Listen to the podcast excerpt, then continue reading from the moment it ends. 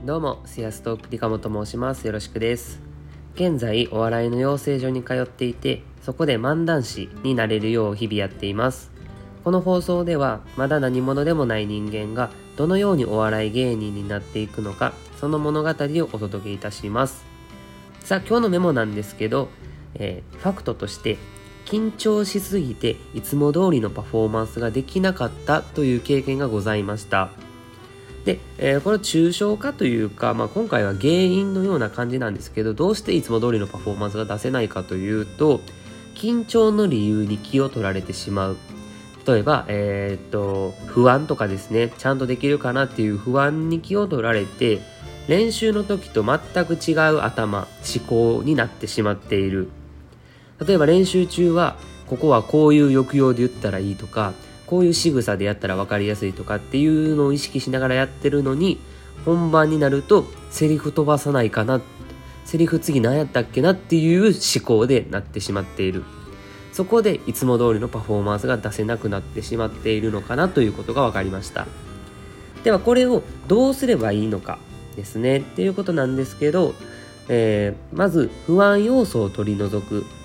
つまりセリフを飛ばさないか心配なのだったらもう練習をしまくって自然とセリフが出てくるようにするまで練習する。っていうのはまあ当たり前なんですけどそれプラス、まあ、練習中から本番の思考回路を想定する。つまり、えー本番は緊張してセリフでいっぱいいっぱいなんだったらセリフでいっぱいいっぱいの時の気持ちを想像してそのシミュレーションをしながら練習するっていうことが必要になってくるかなと思いました。というのが今日のメモです。では、えー本題に入ります。今日は、えー理科も VS 緊張というお話なんですけどえー昨日の放送でも言いました通り昨日は r 1グランプリの予選がありました。で昨日の投稿で、えー昨日の放送で本番の時の緊張を減らすにはどうすればいいかということを言いましたが、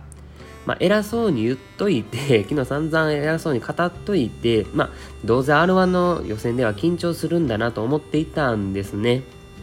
で結果はと言いますとあのー死ぬほど緊張しました。めっちゃ緊張しました。もうね緊張しすぎてもうしっかりネタ飛ばしました。もう途中で出てこうへんようになってもうほんまにどうしようかなってなりましたよ。もうでその影響もあってか他のところでもミスりましたしもうほんまに練習の30%も出せへんかったなっていう感じです。もうとにかく緊張に惨敗しました。もうほんまにどんだけ緊張に弱いねんっていうぐらいでしたね。自分でも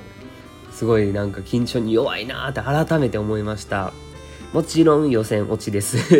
もちろん予選落ちました。なんかねもうすごかったですよ。手がブルブル足がガクガクって震えてもうそんなお客さんにも絶対に伝わってたと思います。自分が緊張してることもう下手したらそのブルブルも見えてたんじゃないかなっていうぐらい。で、まあ、そんな人がするネタっていうのは間違いなく面白くないので多分見ている方もね見てられなかったんじゃないかなと思います。もう本当に見ていただいた方たちに申し訳ございません。すいませんっていう感じですね。でじゃあ緊張の理由は何やったんかなっていうと、えー昨日お話しした中で緊張する理由としてまあ一つネタが飛ばないか不安。で二つちゃんと受けるかちゃんと笑ってもらえるか不安心配。ということを言いましたけど昨日僕が、えー緊張した理由はもう一つです。ネタが飛ばないか不安。もうこれだけでした。えっとね